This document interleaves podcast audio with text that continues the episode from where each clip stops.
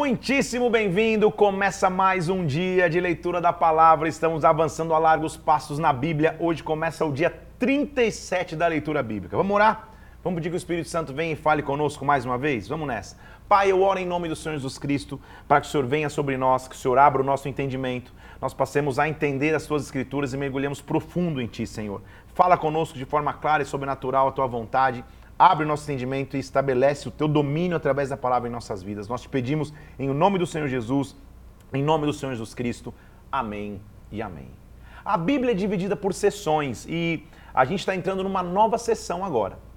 A primeira sessão foi o Pentateuco, os cinco primeiros livros da Bíblia, que depois deu lugar aos livros de história, os livros históricos, que começou em Josué e acabou de terminar em Esther.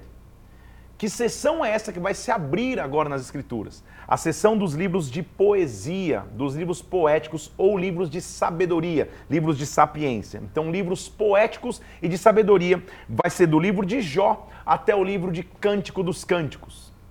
Depois a gente vai descrever agora então todos esses livros de sabedoria e eu vou te explicar o porquê. E é interessante ver que apesar de Jó ser um livro que conta uma história de um homem, ele está elencado nos livros de sabedoria. Por quê? Porque ao refletir no que Jó viveu, a gente tem que tomar princípios para as nossas vidas. Então, os livros de sabedoria, o maior desafio ao lê-los é entender que a gente não tá, talvez não está lendo uma história, no caso de Jó é diferente, mas a gente está extraindo princípios. Todo livro de sabedoria tem um objetivo. Ao lermos esse livro, nós vamos estabelecer princípios para as nossas próprias vidas. Em outras palavras, ao ler o livro de sabedoria, a gente vai se identificar na história, vai falar, cara, eu também passo por isso, e quando eu passo por isso, olha como eu tenho que reagir. Então, são livros que nos ensinam princípios para viver. A história de Jó, ela começa é, é, mostrando que desafios de fé todos vamos enfrentar, lutas todos, todos vamos enfrentar. Você já deve ter escutado falar de uma expressão que, que chamada de paciência de Jó. Por que, que Jó teve essa paciência? Eu vou te ensinar aqui hoje. Falando da cronologia, é difícil estimar quando o livro de Jó tenha sido escrito. Possivelmente, algumas linhas dizem que ele foi escrito no período patriarcal, ou seja, Moisés pode ter escrito depois do período patriarcal, porque muitas expressões que se usa nesse livro, ou, ou muitas é, é, é, características desse livro e do estilo de vida de Jó, remete ao tempo dos patriarcas. Acredite-se em alguns que ele, que ele era, era relacionado em parentesco com Naor, que era irmão de Abraão, só para você entender que Jó está indo lá para trás. Então, de Moisés até Salomão, já muitas teorias disseram quem escreveu o livro de Jó. Muito mais do que quem escreveu Jó, é importante entender na história dele. O importante é que, apesar de falarmos de um livro de sabedoria, de um livro de poesia, Jó foi sim uma pessoa real. Ele é citado em Ezequiel 14, em Tiago capítulo 5. Ele era, ele era um gentil e conhecia Deus pelo nome de Shaddai, ou seja, Todo-Poderoso. Esse é um indício que mostra que ele é da época mais patriarcal. Tudo bem? Então, é, ele não é uma analogia, ele não é um personagem fictício, ele realmente existiu. Mesmo sendo uma história, nós entendemos a história de Jó como um livro poético. O livro de Jó tem alguns personagens e esses personagens vão ser importantes na sua narrativa. Jó, o resumo da história é que ele, sendo um cara justo, vai passar por lutas e por, por, por, por fases na vida dele que, meu Deus do céu, é, luta atrás de luta, é, é, é, uma confusão que ele passa, perde tudo, perde familiares, sofre no seu físico, é uma luta sem fim. Ao entrar na narrativa de sua luta, a gente vai ver alguns amigos, entre aspas, vindo visitar Jó. O nome deles são Elifaz, Bildade e Zofar, os três primeiros. E nós vamos ver o porquê de entender a paciência de Jó, porque os amigos dele, a maioria, vão tentar julgar a luta que ele está vivendo. Será que isso não é muito semelhante? Às vezes, quando a gente passa por uma luta, sempre tem alguém lado de fora, é, fazer o quê? Deve, alguma coisa deve estar tá fazendo de errado. Maldita coisa que é na mão de Deus, fazer o quê? Sempre as pessoas de fora vão tentar olhar para dentro das nossas lutas e julgar as nossas lutas. Então, ele faz, Bildade e Zofar representam isso. No final do livro vai entrar um outro amigo dele chamado Eliú, que vai dar um show em todo mundo, vai mostrar como que um verdadeiro amigo tem que se posicionar. Então, por isso que Jó tem que ter essa paciência. Eu consigo extra, é, é, é, extrair quatro princípios do que é passar por lutas e como a gente tem que passar por elas. Só se você já passou por lutas ou passa por lutas, pega o teu papel e caneta para anotar. Como nós devemos reagir às lutas? Primeiro, entendendo que Deus é soberano. Isso quer dizer que ele nunca perde o controle da história. Apesar de um dia estar tá terrível, estar tá difícil, ele vai continuar sendo Deus sempre. Ele é soberano. Em outras palavras, a palavra final vem dele. A resposta final vem dele. Primeiro ponto, então, para atravessar lutas, Deus é soberano, ele vai dar a resposta final. Segundo ponto para atravessarmos lutas, nós vamos compreender as nós mesmos e o propósito da nossa vida quando compreendemos como Deus age. Então a luta me faz é, achar uma nova identidade. Quando eu percebo o agir de Deus, eu passo a me compreender melhor. Eu passo a entender que Deus sempre, na verdade, cuidou de mim. Então, segundo propósito de luta, revelar uma nova identidade uma força que eu sabia que, que eu não sabia ter, um, um, uma unção para guerra, para prosseguir, para avançar, uma perseverança, uma persistência que eu nem sabia existir. Então a luta vai extrair de mim o melhor. Por mais duro que seja passar por lutas, a luta vai mostrar que eu sou mais forte do que eu imaginava. Em terceiro lugar, que é importante analisarmos na vida de Jó para a gente não cometer o mesmo erro, quando lutas acontecem, nós temos a tendência de achar que Deus tornou nosso adversário. Você vai ver Jó falando isso. Falou, Deus, o que, que é isso? Jó começa com paciência e daqui a pouco ele perde essa paciência. Então, quando lutas acontecem, saibam, Deus luta por você, Ele não é contra você. Então jamais culpe ou se frustre com Deus pelas lutas que você atravessa. E por último, entenda, batalhas de fé muitas vezes são batalhas pessoais. Tem lutas que você enfrenta que o sentimento que você tem é que você está sozinho. E isso não é novidade, porque Jó vai sentir exatamente isso. Tem um monte de amigo que vem e os amigos dele, ao invés de aconselhar, é só um peso atrás do outro. Então, nas nossas lutas, quem vai estar conosco? Deus. Quem vai estar conosco? O Senhor.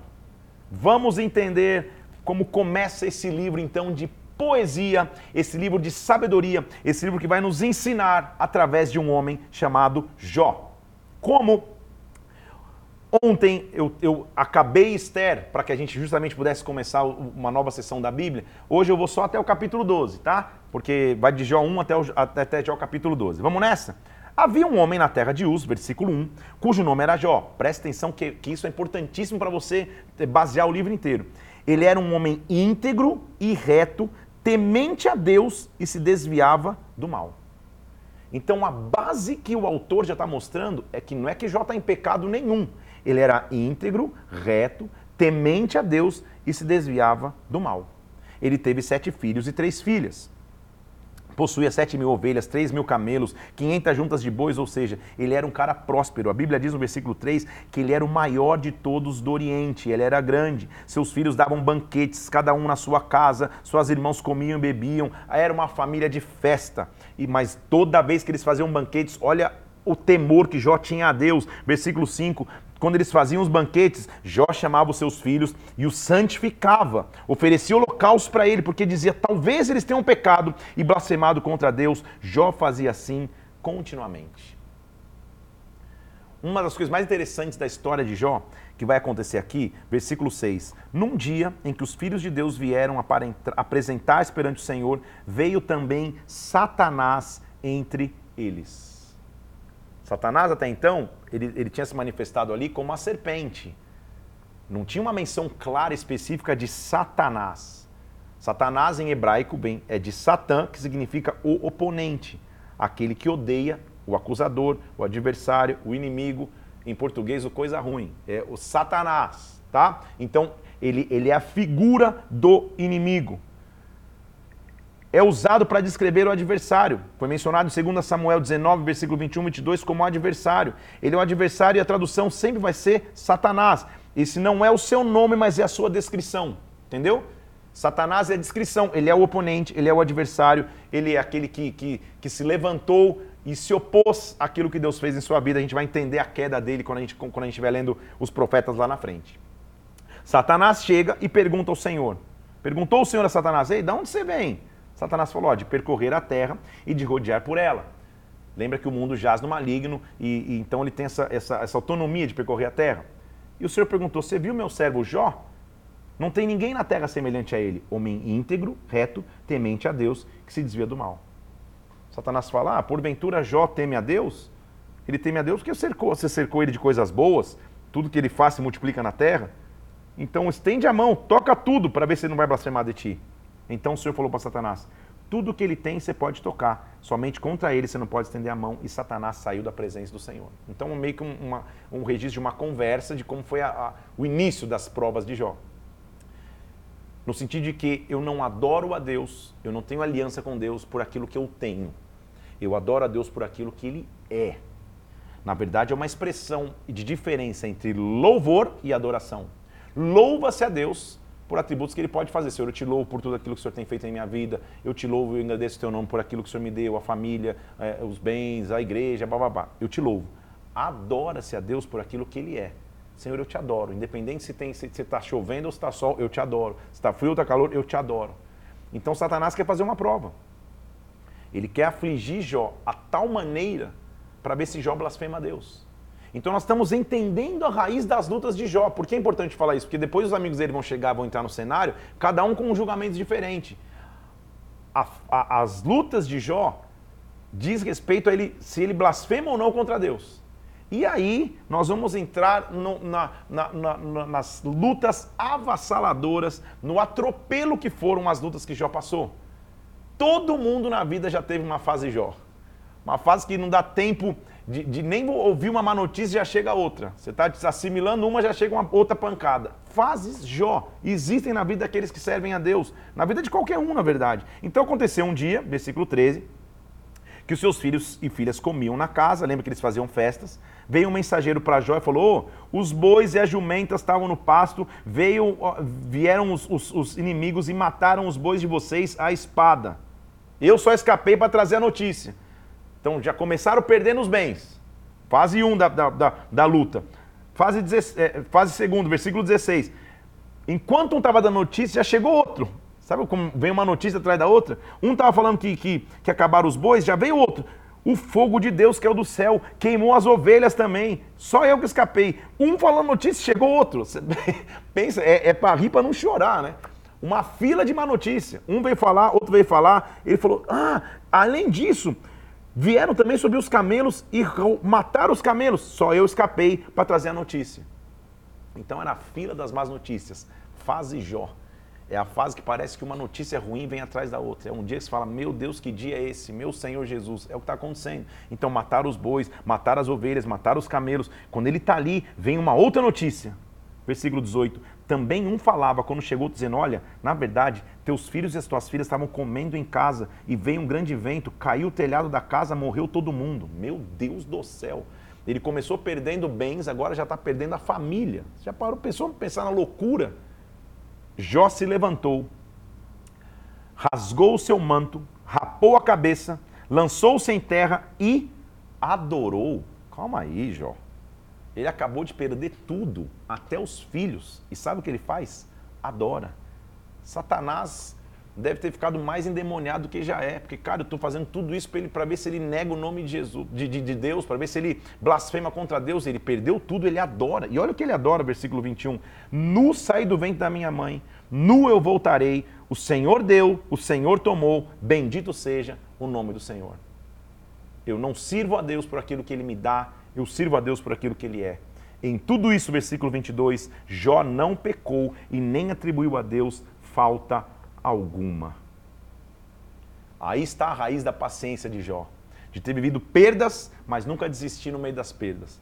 Capítulo 2 diz que em um dia em que os filhos de Deus estavam se apresentando perante o Senhor, Satanás veio mais uma vez. E o Senhor falou: Satanás, de onde você vem? De rodear a terra, passear com ela. E o Senhor falou: Está vendo meu servo Jó? Ele é íntegro, ele conserva a sua integridade.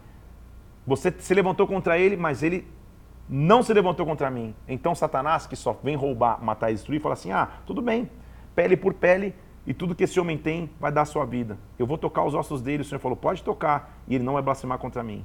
Então saiu Satanás da presença do Senhor. Presta atenção, versículo 7. Feriu a Jó de tumores malignos, desde a planta do pé até o alto da cabeça. Fase Jó, hein, gente? Vamos até tomar um café aqui, meu Deus do céu. Perdeu os bens, todos os bens. Perdeu os filhos, falou: Senhor, eu saio nu, vou voltar nu, o Senhor deu, o Senhor tirou, louvado seja o teu nome. Agora ele está, ele com enfermidades no seu físico ao ponto que do, o desespero das dores deviam ser tão grande que diz o versículo 7. É, uh, não, vou ler o 8. Diz o versículo 8: Sentado numa cinza, ele pegou um caco para raspar a sua pele.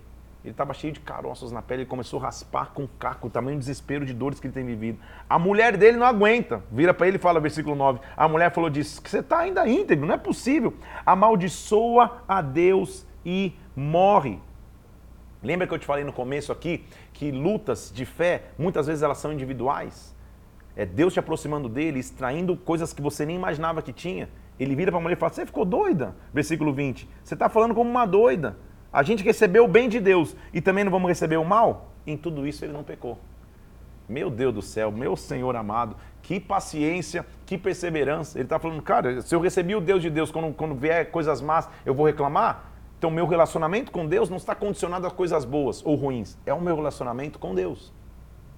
Temos que ter muito cuidado com isso, porque em nossa geração, vende-se, com perdão da expressão, ou se apresenta um evangelho somente de triunfo, somente triunfalista disse normalmente assim: ah, depois que eu, que, eu, que eu aceitei a Cristo, depois que eu vim à presença dele, ah, eu comprei uma casa, um carro, uma casa na praia, viajei para a Inglaterra e morei em Nova York, achando que sempre a vida vai ser só flor.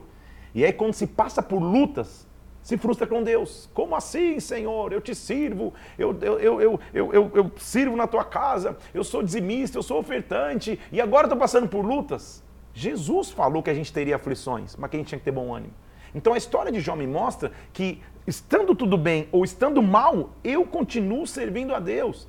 Eu sirvo a Deus independente das circunstâncias. O meu amor a Deus independe da circunstância que eu vivo. A mulher dele não aguenta falar, amaldiçoa Deus e morre. Ele fala, não, quando escutou isso, versículo 11, ouvindo então os três amigos de Jó tudo mal que tinha acontecido com ele, lembra que os três amigos vão entrar na história que eu te falei? Então vieram até falar com ele. Ele faz, Bildade e Zofar combinaram de juntamente condoer-se dele e consolá-lo. Então eles criam um grupo no WhatsApp, o grupo é Tragédia de Jó. E ele faz, Bildade e Zofar, fala, cara, vamos falar com o Jó, porque meu Deus do céu. Levantando ele os olhos de longe, versículo 12, não reconheceram a, a, a, Jó, de tão desfigurado que ele devia estar com as enfermidades. Ergueram a voz e choraram. Cada um rasgou o manto e lançava a pó sobre a cabeça. Pô, que legal, hein? Os caras foram consolar. A primeira coisa que eles fazem é ver Jó, eles rasgam as vestes, rapa a cabeça e começam a chorar. Pô, que incentivo. Então, sentaram-se com ele em terra, versículo 13. Sete dias e sete noites, ninguém conseguia dizer uma palavra, porque a dor era muito grande. Faz de Jó é quando quem está perto de você não sabe nem o que dizer, não sabe nem mais o que aconselhar. Cara, tô, essa luta aí está inesperada até para mim. Vamos comprar um lenço junto e chorar. É, é, o, é o que os amigos dele estão fazendo. Quando isso aconteceu, Jó começa a mostrar a raiz do sentimento daquele que passa por lutas. E o primeiro sentimento é um sentimento de rejeição. Porque está todo mundo quieto, os amigos vieram para ajudar, né? Os amigos começam a chorar, raspa, rasga as vestes, tudo chorando, todo mundo quieto. Ninguém fala nada, ninguém nem tem coragem de falar nada. Jó, versículo 3, depois disso, Jó passou a falar e amaldiçoou o dia de seu nascimento, dizendo assim: Que pereça o dia em que eu nasci. Isso aqui, lembra que livro de sabedoria e poesia para nos ensinar? Isso é a fase que muitas pessoas passam na hora da luta. E fala, cara, que, que dia foi esse que eu nasci? Que se converta em trevas o dia que eu nasci. Que Deus lá de cima não tenha cuidado nem resplandeça a luz o dia que eu nasci. Por que, que eu nasci? É isso que ele está dizendo no versículo 7. Seja estéreo aquela noite, seja amaldiçoado a noite que eu nasci. Se amaldiçoe aquele que sabe amaldiçoar o dia. Olha o versículo 8. Se amaldiçoem aqueles que sabem amaldiçoar o dia, aqueles que sabem que sabe levantar ou excitar o monstro marinho que, que é esse monstro marinho aí, gente? Vamos deixar um pouco mais fundo aí para aqueles que estão na, na, batalha espiritual. Monstro marinho é a figura de, de, de, de, de Leviatã. Então, na verdade, se a gente for um pouco mais fundo, o ataque que Jó estava vivendo é um ataque de Leviatã, que tenta trazer desânimo, rejeição, cansaço, indignação. O que aconteceu com o cara que no, que no capítulo 1 estava nu, eu saí do ventre da minha mãe, nu vou voltar, bendito seja o nome do Senhor. De repente, a luta ficou tão grande que ele falou: Que dia terrível foi o dia que eu nasci. Já que eu não posso falar nada contra Deus, por que, que eu vim para a terra? Em outras palavras, a vida perdeu sentido. Quando a gente está vivendo muitas lutas, é isso que acontece. A vida parece perder o sentido. Então ele diz: por que, que minha mãe não fechou as portas do ventre? Por que, que eu nasci? Em, em resumo, o capítulo 2 é ele chorando por ter nascido. Por que concedesse luz a esse miserável? Por que eu espero a morte, a morte não vem? Ele está sentindo pensamentos de morte. Porque se concede luz ao homem, versículo 23, cujo caminho é oculto, porque Deus não me cercou de todos os lados. Ah, em vez de pão só, só tenho gemido, meus lamentos se derramam como água. Aquilo que eu temo me sobrevém, o que eu receio me aconteceu. Eu não tenho descanso, não tenho sossego, não tenho repouso, estou vivendo em grande perturbação. Não se apresse para julgar Jó, não, hein? Porque todos nós, na hora da luta, é, é, é sentido natural do homem reclamar. Jó chega no extremo, pra, porque a gente está aprendendo com a história dele. Ele fala, cara, por que, que eu nasci? Na verdade, eu, eu não quero nem mais viver. Eu não tenho mais descanso, não tenho mais sossego, não tenho repouso, só estou vivendo perturbação. Então, ele faz. Os amigos dele estão quietos. Agora você fala, cara, agora eles vão falar. Vai ser cada palavra de conselho e de ânimo que você fala, meu Deus, agora vai ser top. Capítulo 4, versículo 1. Respondeu Elifá e disse: Se intentar alguém te falar, Vai ficar cansado? Quem, todavia, pode conter as tuas palavras? Eis que você tem ensinado a muitos. Você tem fortalecido mãos fracas. As tuas palavras sustentaram a muitos, mas agora, quando chegou a tua vez, você vai ficar assim? Então o amigo dele já começa dando uma pancada. É legal, né? Ele estava dizendo, na teoria é legal. Agora que chegou a tua vez, você vai ficar reclamando? Aí ele diz, porventura, versículo 6, não é o teu temor de Deus aquilo que você confia? A tua esperança, a retidão dos teus caminhos? Lembra? Algum inocente já pereceu? Algum reto já foi destruído?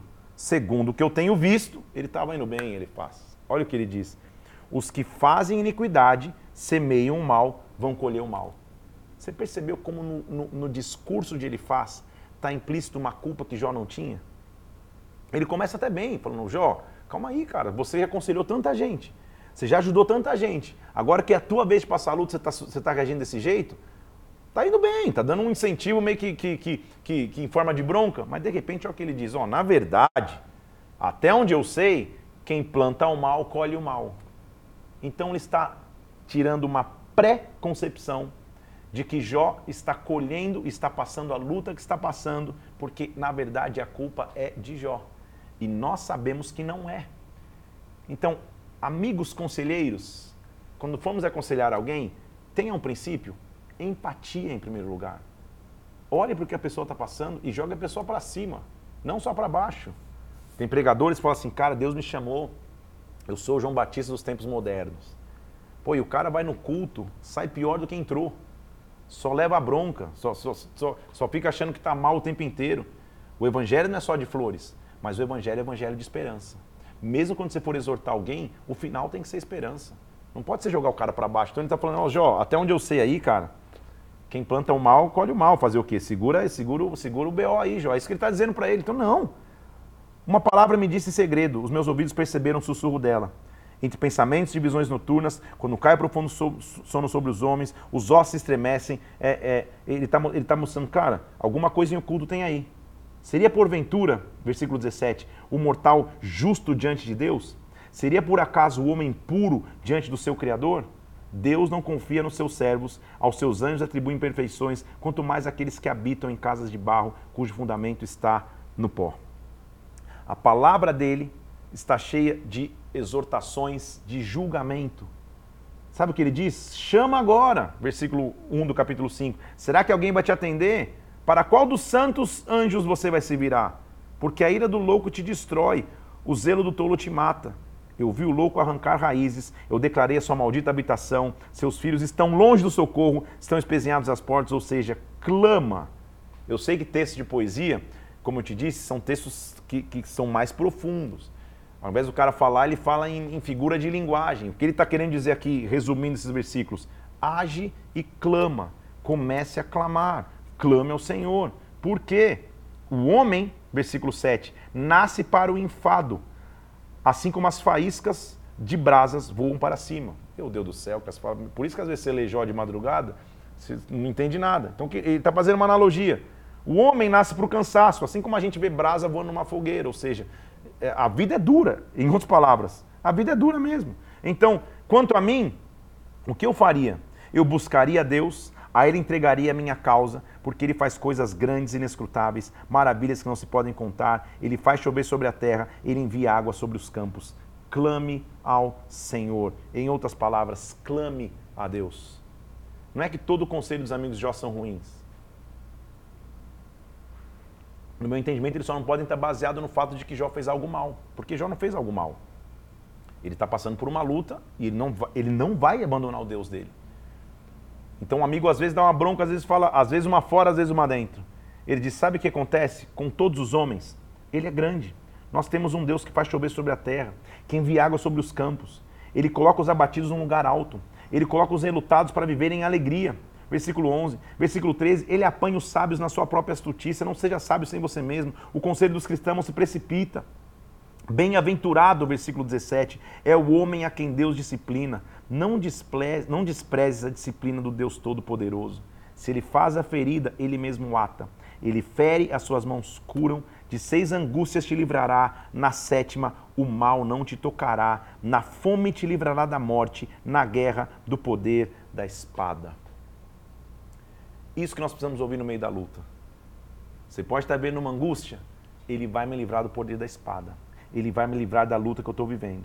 Da, sola, da solação da, e da fome, você vai rir. Das feras da terra, você não vai ter medo, versículo 22. Porque até com as pedras do campo você vai ter aliança. Saberás, versículo 24, que a paz é a tua tenda, você vai percorrer as tuas possessões, nada vai te faltar. Em robusta velhice, versículo 26, você vai entrar para a sepultura. Graças a Deus ele faz, já está dando mais um ânimo. Porque o que ele está dizendo, Jó, você está pensando que você vai morrer, você está amaldiçoando no dia que você nasceu? Não, cara, você vai, você, vai, você vai envelhecer. Com força você vai envelhecer. Essa luta vai passar.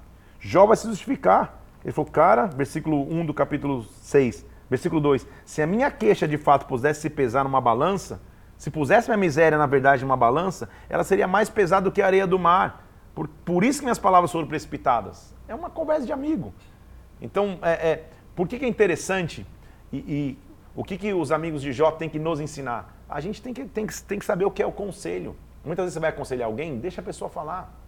E assim como Jó, ele vai falar, cara, eu não quero mais viver, tal, tal, daqui a pouco calma.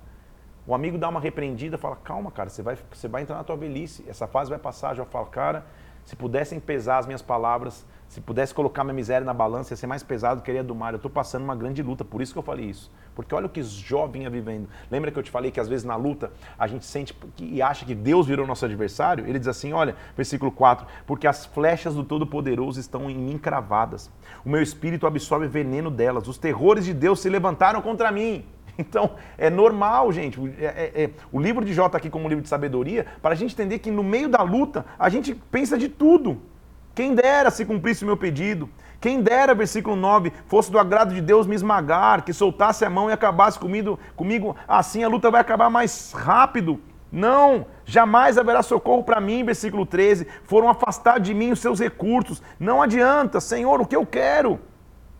Me ensine, eu me calarei. Me dá a entender o que eu tenho errado, versículo 24. É normal. É normal numa guerra ele, ele dizer, Senhor, o que, que eu fiz de errado? Porque a gente, a gente tem a imagem de que se a gente erra, só se a gente erra, a mão de Deus pesa sobre nós. Ele está, Senhor, onde eu errei? O que, que eu fiz de errado? Versículo 30. A iniquidade na minha língua, não pode meu paladar discernir essas coisas. O que está acontecendo? Aí ele continua no versículo 7 no capítulo 7, perdão, nós vamos até o 12 hoje, né? Não é penosa a vida do homem sobre a terra? Não são seus dias como o dia de um jornaleiro? Ou seja, eu estou recebendo é, é, é, a minha porção de peso todo dia, como escravo que suspira pela sombra, como jornaleiro trabalhador que espera pelo seu salário. Me deram por herança meses de desengano, noites de aflição estou vivendo. Ao deitar-me eu digo quando eu vou me levantar, mas a noite é comprida, eu fico me voltando na cama até não conseguir dormir, a minha carne está cheia de vermes, a minha pele está cheia de encrostas, eu estou cheio de, de feridas. Lembra-te, a minha vida é um sopro, os meus olhos não vão voltar a ver o bem. Por que é importante você ler o livro de Jó? Para entender o que acontece com todo mundo na luta. Todos nós, em passar, em, ao passarmos lutas, nós vivemos coisas iguais, às vezes até mais profundas do que Jó. Jó está falando, cara, eu, eu não consigo mais dormir, estou oprimido pra caramba, não, não, não, com certeza não vou voltar a ver o bem, não adianta, não tem melhor para mim, não tem. Por isso, versículo é, 11, eu vou reprimir a minha boca, eu vou falar na angústia do meu espírito, porque será que eu sou eu o mar ou o monstro marinho está me colocando guarda? Ele está mostrando de novo o monstro marinho. O Leviatã está me atacando de uma forma que, que não dá mais, eu é, não consigo mais. Então, ele continua dizendo assim, ó, Estou farto da minha vida, versículo 16, não quero viver para sempre, deixa-me, pois, porque os meus dias são como um sopro. Ele está entregando os pontos. E ele diz: Se eu pequei, que mal fiz a ti, por que, que o Senhor me fez um alvo? Por que, que o Senhor está sendo pesado comigo? Eu agora me deitarei no pó, eu já não serei mais. Ele está chegando no fim do poço, de uma luta que ele, meu Deus do céu. Aí o amigo dele vai falar. Então, de novo, é, é, é Jó fala, apresenta as queixas, o amigo responde. Pensa na cena, eles estão sentados lá e Jó está falando, cara, o que está acontecendo isso comigo? Bildade falou, ei, versículo 1 do capítulo 8, até quando você vai falar essas coisas? Até quando as suas palavras vão ser como um vento impetuoso? Ou seja, até quando você vai continuar reclamando, Jó?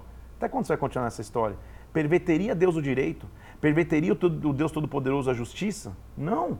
Se os teus filhos pecaram contra ele, ele os lançou no seu poder de transgressão. Mas se você buscar a Deus e de todo o coração você pedir misericórdia, se você for puro e reto, ele sem demora vai despertar em teu favor. Ele vai restaurar a justiça da tua morada. Olha o que ele está profetizando. O teu primeiro estado, na verdade, terá sido pequeno. No teu último, você vai crescer sobremaneira. Pergunta às gerações passadas. Atenta para a experiência dos teus pais. Nós somos de ontem e nada sabemos. Os nossos dias são como sombra na terra. Que legal o que Bildade diz, porque ele, o que Bildade fala, ele fala, olha, cara, você vai reclamar até quando? Aprende com a história. A gente é de ontem, quando a gente não tem nada de experiência. Pergunta para os nossos pais, olha o que Deus já fez. Não. Olha, olha, olha que frase legal. Pode o papiro crescer sem lodo? Ou a viça, o junco sem água? Ou seja, o, o papiro era, um, era, o papel que se fazia e que se misturava com, com argila. Ou seja, pode um papiro crescer sem um processo? Você está vivendo um processo, é uma luta. Assim, versículo 13, são as veredas de todos aqueles que se esquecem de Deus. A esperança do ímpio perecerá, a sua firmeza será frustrada, a sua confiança é teia de aranha.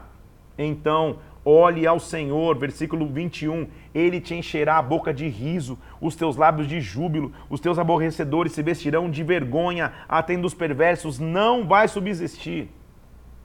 Ele está tentando dar um incentivo para Jó. Jó responde, versículo capítulo 9, na verdade eu sei que é assim. Porque como pode o homem ser justo para com Deus? Eu sei que eu não sou justo para com Deus. Se eu quiser contender com Deus, não tem coisas que eu possa falar. Ele é sábio de coração, ele é grande em poder. Quem lutou com ele teve paz. É ele que remove montes, é ele que move a terra para fora do seu lugar. Ele fala ao sol e o sol não sai. Ele sozinho estende os céus. Ele faz grandes coisas que não pode se esquadrinhar. Como que eu posso responder? Como eu posso argumentar com Deus? Então, o, meio, o começo da história de Jó é: Senhor, o Senhor nu me tirou do bem da minha mãe, nu eu vou voltar para lá, bendito seja o teu nome o, o, o, meio da história, ele começa a sentir na pele o negócio, literalmente na pele. Ele fala: Deus, por que, que eu nasci esse dia? Blá, blá, blá. Eu não queria ter nascido, eu não aguento mais, nunca mais vou viver, não vou soprar mais vida. Ele perde a esperança de viver. O amigo dele dá uma despertada e fala: Ei, cara, calma aí. Deus é um Deus grande, ele vai voltar a encher tua boca de riso. Você vai voltar a sorrir de novo, você vai sorrir novamente. Aí o capítulo 9 ele volta para si e fala: Cara, é verdade. Não dá para discutir com Deus que é grande. Eu estou tentando discutir com Deus e ele tem, ele, ele tem a resposta de tudo. Mesmo que eu fosse justo, ele não responderia. Ainda que eu seja justo, versículo 20, a minha boca me condenará. Embora eu seja íntegro, ele me terá por culpado. Não adianta ficar discutindo. Os meus dias, está difícil. Foram mais velozes que de um corredor. Fugiram, eu não vi felicidade. A alegria está indo embora. Agora, Senhor, não há entre nós. Olha, olha o versículo 30, vou ler para você. Ainda que eu me lave com água da neve, que eu purifique as minhas mãos, mesmo assim eu vou sentir o lodo, as minhas vestes me abominarão. Eu vou te mostrar a maior lição que o livro de Jó tem que nos apresentar. Jó, e lembra comigo, hein? Jó era justo, hein? Mas ele está falando, cara, não adianta eu contender com Deus. Não adianta. Agora, olha o desejo de Jó. Preste atenção. Versículo 33. Não há entre nós um árbitro que coloque a mão sobre nós, que tire a vara de cima de mim, que me tire o meu terror, então eu vou falar sem temer. Do contrário, eu não estaria mais aqui. Você entendeu o que Jó pediu? Deus, se, se, se terminar em mim, eu vou ficar culpado para sempre. Não tem alguém que possa julgar a minha causa. Não tem um advogado que possa clamar por mim. O desejo de Jó é o desejo de quê? Da obra de Jesus Cristo. O desejo de Jó é falar: Senhor, eu cheguei num ponto que eu sei que eu sou culpado. Mesmo sem ter sido culpado, entendeu? Ele está falando, mas será que não tem ninguém que possa clamar por mim? O, dese o desejo de Jó é aquilo que nós temos hoje de graça. Quando nós atravessamos por lutas, nós temos esse mediador que cumpre o desejo de Jó. Jó diz assim, ele continua. E é claro que o texto não é cronológico, né? Está mostrando as, as, as, fases que ele viveu. Versículo 1 do capítulo 10. A minha alma tem tédio da minha vida. Eu vou dar livre curso à minha queixa. Eu vou falar da minha amargura. Tipo, cansei. Vou falar, cansei. Senhor, não me condenes. Por que o Senhor está lutando comigo? Acaso o Senhor me vê como vê o homem? Senhor, eu, eu não sou culpado, mas não tem ninguém que me livre. Versículo 7. Estou passando uma luta gigantesca. Senhor, lembra que o Senhor me formou do barro e agora o Senhor quer me reduzir para o pó de novo? O Senhor me deu a vida, o Senhor cuidou de mim e agora vai esquecer de mim. Ele está clamando a Deus. Faz parte da luta que você atravessa clamar ao Senhor. Mas nós temos um mediador. A nossa frase de hoje, que eu quero que você anote, é: Nós temos um mediador. O que Jó desejava ter, nós temos. Meu irmão, minha irmã, isso é maravilhoso. Porque Jó atravessou essas lutas, e foi duras as lutas que ele atravessou, sem ter um componente principal que eu e você temos hoje. No meio das nossas lutas, nós temos um mediador. O desejo de Jó é que ele tivesse alguém que colocasse as mãos e acabasse com a culpa dele. Nós temos. Jó começa a falar, falar, falar, falar, e daqui a pouco Zofar vai se levantar. Já falou os seus, os seus dois amigos, agora Zofar vai falar, e ele fala assim, Jó, porventura, não vai se dar resposta a esse palavratório? Tem razão, tagarela? Os amigos dele são amigos, e amigo é amigo, né, gente? Amigo às vezes fala a verdade, Jó, você vai ficar tagalerando até quando? Você vai ficar falando até quando? Será caso das tuas palavras fazerem calar os homens? Será que você vai zombar, ninguém vai te, vai te envergonhar? Você está falando que a tua doutrina é pura, que os teus olhos são limpos? Ó, oh, se Deus falasse e abrisse os lábios contra ti. De novo, eles estão tentando identificar culpas. Deixando claro para você, não é que todos os conselhos dos amigos de Jó são ruins. O principal conselho que. que a, a, o ponto ruim dos conselhos é que eles sempre estão tentando achar uma culpa em Jó, que ele não tem. Eles estão eles deixando de enxergar que esse é um processo de Deus na vida do próprio Jó. Eles continuam dizendo: olha, se você, versículo 13, se dispuser para estender as mãos para Deus, se você lançar para longe a iniquidade da tua mão, se você permitir que na tua tenda, ou deixar que, que, que, que tire a injustiça da tua tenda, então você vai levantar o rosto sem máculas, você vai estar seguro e você não vai temer. São três amigos, parte dele estão dizendo: ó, é, Deus vai te melhorar no, no teu estado, vai ficar bom para você, ótimo, mas todos estão errando na mesma essência. Eles estão tentando enxergar uma culpa em Jó. Por quê? Porque os três têm limite. Nenhum deles é um mediador. O único capaz de olhar para mim sem culpas é o meu mediador Jesus Cristo. Por isso que os conselhos dos amigos dele são limitados. Não é que é de todo ruim, dá para aproveitar algumas partes, mas todos têm uma coisa em comum. Alguma injustiça você tem, Alguma perversidade você fez, alguma coisa está errada. Por quê? Porque a raiz do homem sem Jesus é de acusação. É de associar lutas pelos pesos. Nós temos Jesus Cristo. O que Jó desejava, nós temos. Jó vai responder, nós vamos terminar aqui nossa leitura hoje, Jó capítulo 12, como ele se defende das acusações de seus amigos. E olha que ele começa a falar, versículo 1 do capítulo 12. Eu, na verdade, vocês são o povo que convosco morreu a sabedoria, né? Tipo, só vocês sabem de tudo. É mais ou menos o que ele está dizendo. Também eu tenho entendimento como vocês. Eu não sou inferior. Como que eu não sei essas coisas? Calma aí. Eu estou virando motivo de riso para meus amigos. Eu que invocava a Deus, ele me respondia. Agora estão rindo de mim. No pensamento de quem está seguro. A desprezo para o infortúnio, empurrão para aqueles cujos pés já vacilam. Deixa eu ler em português, já que eu acabei de ler em português. Sabe já está dizendo? Ah, quer dizer que só vocês sabem de tudo. Vocês estão rindo da minha situação. Vocês estão me vendo tropeçando e estão me empurrando para eu cair de vez. É isso? É uma conversa entre amigos. Estou falando, cara, não é só isso. Calma aí. Quer dizer que as tendas dos tiranos gozam paz. Os que provocavam a Deus estão seguros. Ou seja, cara, é, não é porque eu fiz coisas ruins está me acontecendo mal. Tem tirano que está vivendo em paz. Tem, tem pessoas que provocam a Deus estão vivendo bem. Uma coisa não tem nada a ver com a outra, é isso que já está tentando dizer. Eu estou passando por luta, eu estou tentando entender por quê. Qual dentre todos esses não sabe que a mão do Senhor fez isso? Deus é soberano, versículo 9. Na sua mão está a alma de todo ser vivente, o espírito de todo gênero humano, o controle dele está em tudo. Com Deus, versículo 13, está a sabedoria e a força. Ele tem conselho e entendimento. Ele te faz deitar abaixo e não se levantar. Lança na prisão e ninguém pode abrir. Se ele retém as águas, elas secam. Se ele larga, elas devastam a terra. Com Deus está toda a força e toda a sabedoria. O que ele está mostrando é: Deus é um Deus soberano. E muito mais do que perguntar os porquês das lutas, eu preciso entender que as lutas vão extrair de mim uma confiança ainda maior em Deus. As lutas vão colocar em mim um desejo. Quem dera eu tivesse um mediador que aliviasse as minhas culpas. Jó desejava, eu e você possuímos. Que a cada dia, nas lutas que você possa estar enfrentando, você descubra algo. O teu mediador, aquele que se levantou por você, livrou-te das culpas que você passa. Talvez esteja vivendo por lutas grandes aí que você nem sabe descrever por quê lutas emocionais, lutas físicas na tua saúde, lutas mentais. Saiba de uma coisa, não tente procurar a culpa. Procure sim aquele que te aliviou de todas as culpas. Jesus Cristo, o meu rei, o teu rei, o meu Senhor e o teu Senhor. Ele é que vai aliviar as lutas que você tem passado.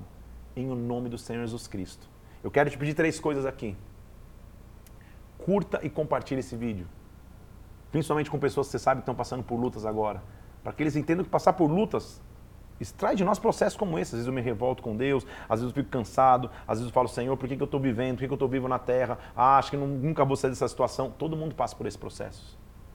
Você vai ter amigos que vão te incentivar, outros vão tentar te julgar, mas acima de tudo, a luta vai extrair de você o desejo. Quem dera eu tivesse alguém julgando a minha causa. Compartilhe com alguém que está passando por lutas para que essa pessoa possa ser ministrada. Vai agora no meu post do Instagram, PR Felipe Parente, Parenteflix, lá vai estar a arte lá. Nós temos um mediador. Celebre que Jesus Cristo entrou na sua história. Ele é o fim das nossas lutas.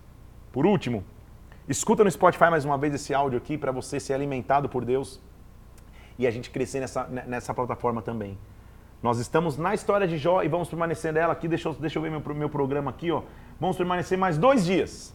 Então se prepara, porque a luta dele é intensa, mas a, a, a restituição de Deus na vida dele vai ser maior ainda. Deus continua no controle, porque nós temos um mediador. Que Deus te abençoe, que Deus te dê força. Amanhã estaremos juntos aqui novamente. Fica na paz de Cristo. Deus te abençoe em nome de Jesus.